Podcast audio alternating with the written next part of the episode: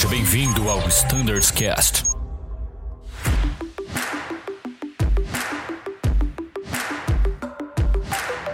Buenas, pessoal que nos escuta no Standards Cast. Sejam bem-vindos a mais um episódio. Meu nome é Thiago Biesdorf, faço parte do time de Flight Standards e hoje estamos aqui com mais um episódio para falar da frota A320.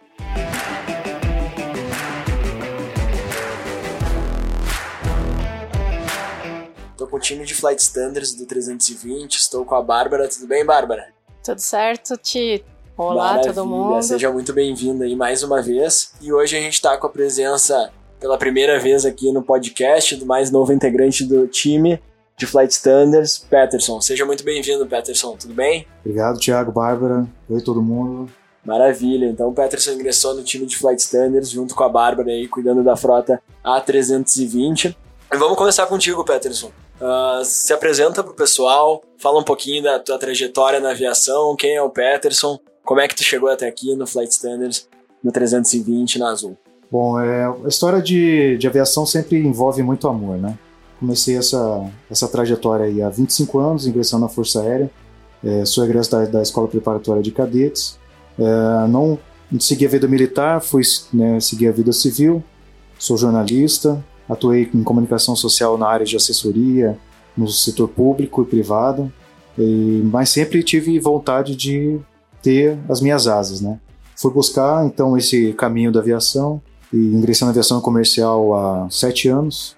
Passei por outras empresas, tenho um ano de azul, tenho uma experiência aí de mais ou menos uns seis anos no Airbus 320.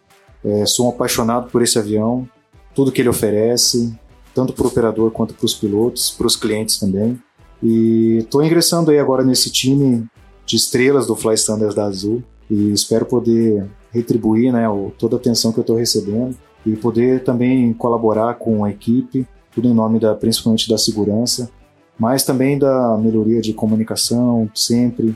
E sempre a gente tem um ambiente colaborativo de produtividade, tanto para a empresa quanto para a equipe de voo. Maravilha, excelente, Peterson. Seja muito bem-vindo mais uma vez. Desejo todo sucesso nessa caminhada é, como Flight Standards da, do A320.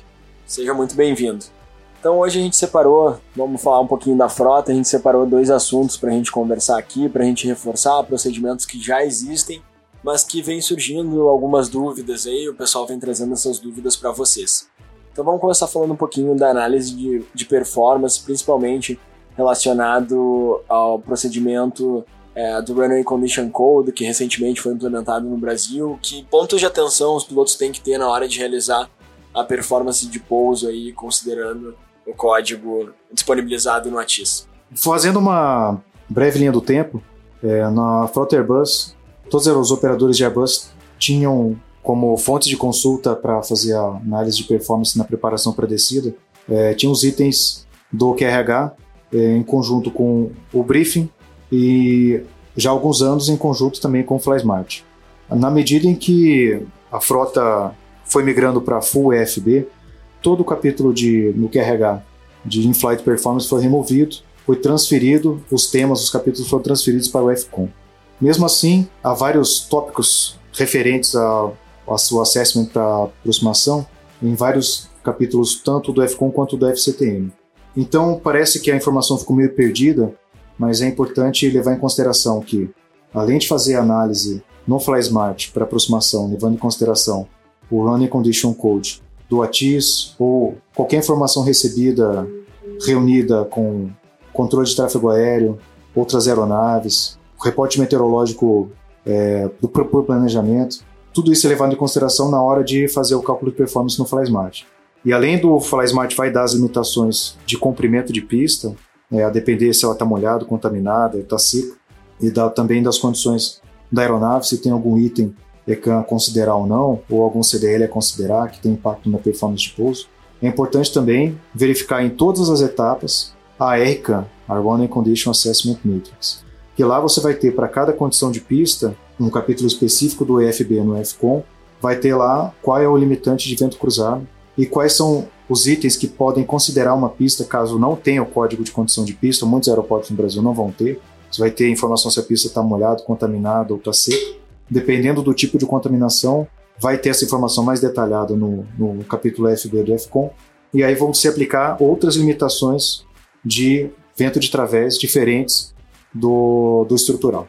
Então é importante, na preparação de descida, reunir todas as informações possíveis com relação a condições da pista, condições da aeronave, condições da tripulação, consultar o Runway Condition Assessment Matrix no FCOM. Se for necessário, tiver tempo, consulta no FCTM, é, como utiliza essa matriz, apesar de que continua igual no QRH, só foi colado lá. E aí, além disso, aí depois faz o cálculo no, no FlySmart.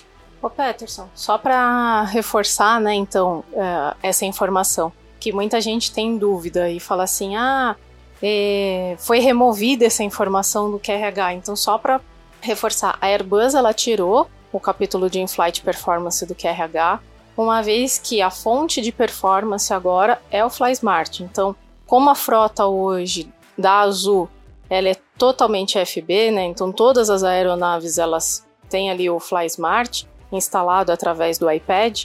Então a Azul ela seguiu na linha vinda do fabricante, que foi a remoção desse capítulo. E a informação do RCAN, ela consta hoje para os pilotos, ela não foi removida, ela só saiu de um manual e foi para o FCOM. E só para lembrar aqui para o pessoal onde que é o caminho, para ficar mais fácil, dentro do FCON, na, no capítulo EFB, Performance EFB, a gente tem, no capítulo Landing, tem lá o Contaminated Runway e o Running Condition Assessment Matrix for Landing. Então é importante fazer essa checagem antes da preparação para descida, né? Então vou fazer a minha preparação para descida, vou inserir meus dados, abro o FCON, abro o RCAN, checo ali a matrix, faço o cálculo e aí sim eu tenho todas as informações com relação ao vento cruzado, que isso o FlySmart não me dá. Ele vai me dar o comprimento de pista e as condições de, de frenagem. Com relação ao vento cruzado, eu preciso obrigatoriamente checar ali o RCAM. Então é esse o reforço que a gente tem aqui para dar esse, esse lembrete.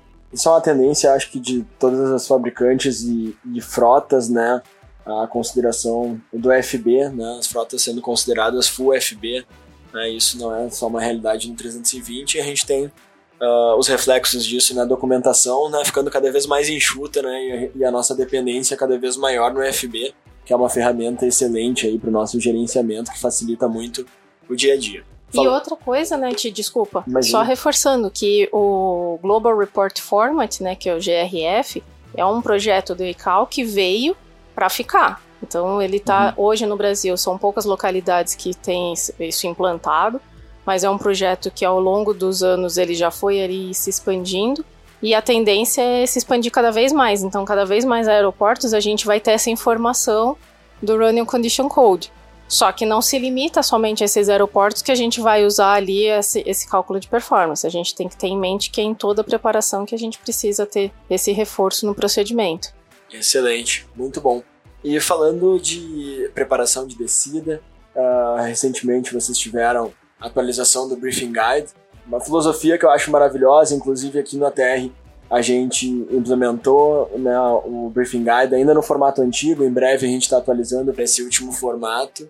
E o que, que é importante ressaltar, é, reforçar aí junto ao grupo na execução do nosso briefing através do guia. Ah, legal. Te uma coisa que, quando a gente implantou essa nova revisão dos manuais, que agora já está antiga, já vai fazer dois anos de implantação. Nova já, já não é mais nova. É, a nova já não é mais nova.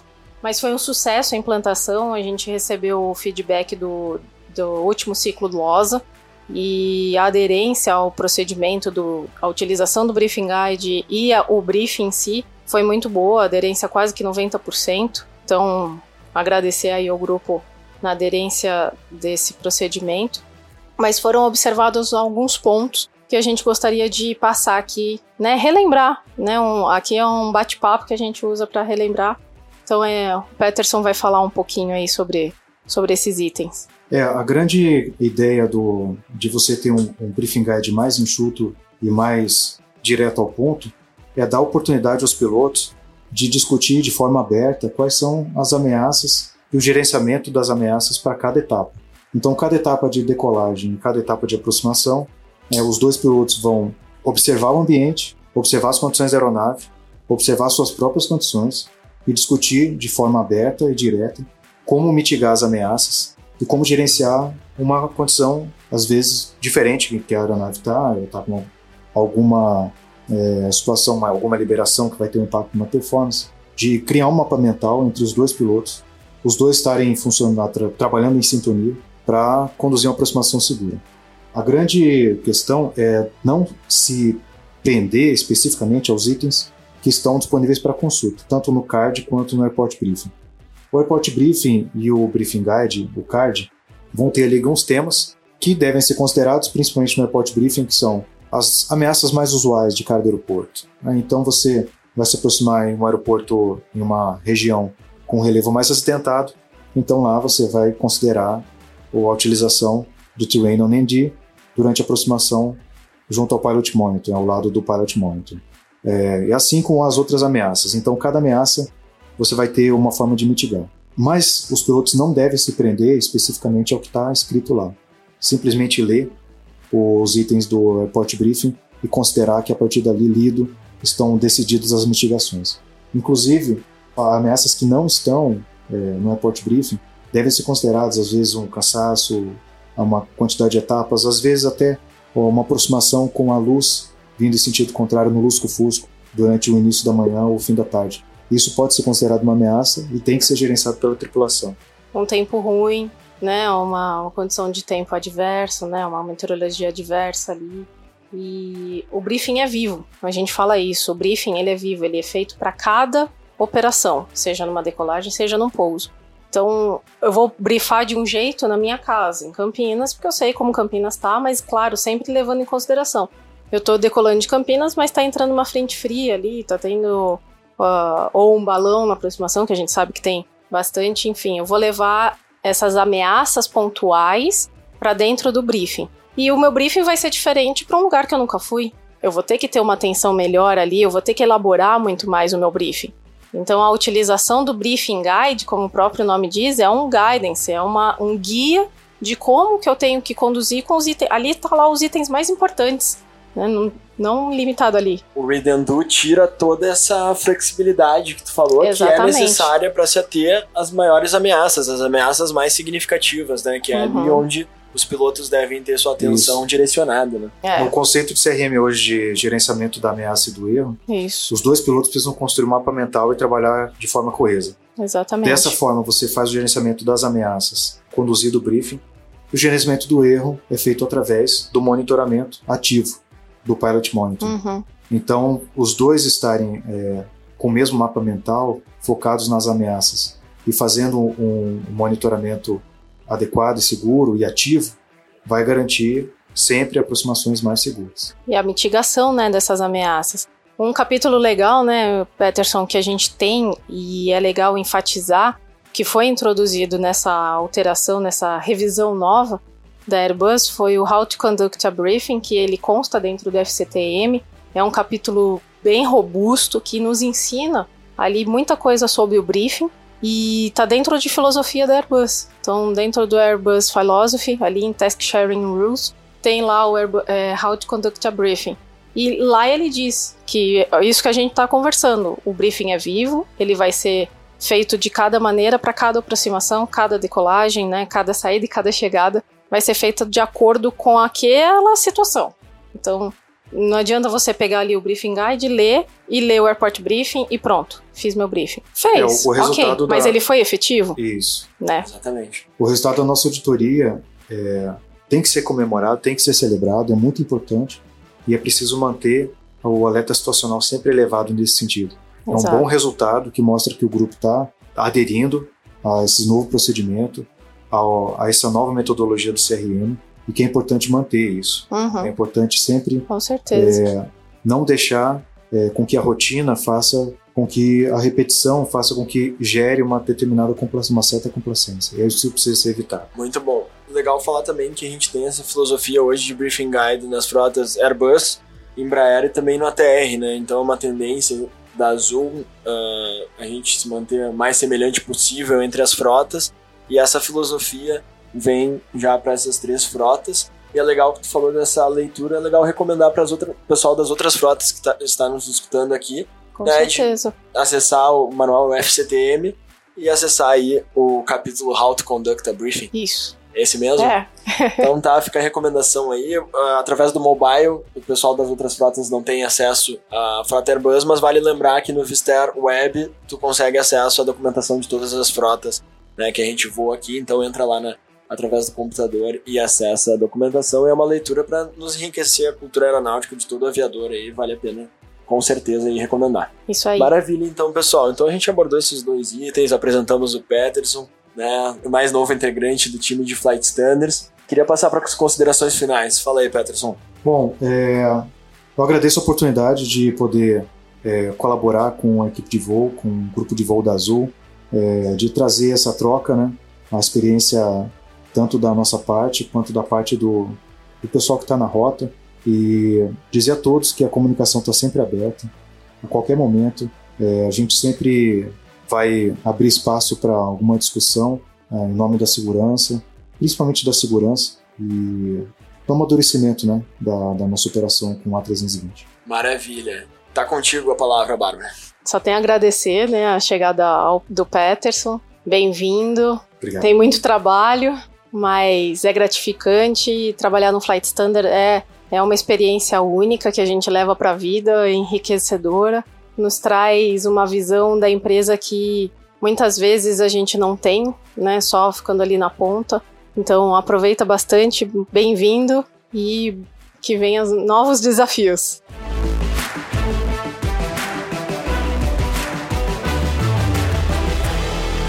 Maravilha. Então, pessoal, queria agradecer a audiência de todos em casa. O time de Flight Standards está sempre à disposição para esclarecimento de dúvidas, sugestões e também uh, para sugestões referentes aqui ao Standardscast. É só enviar um e-mail no standardscast.voiazul.com.br.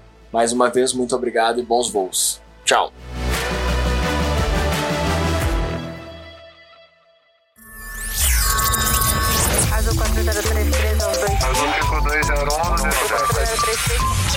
Você ouviu ao Standards Cast.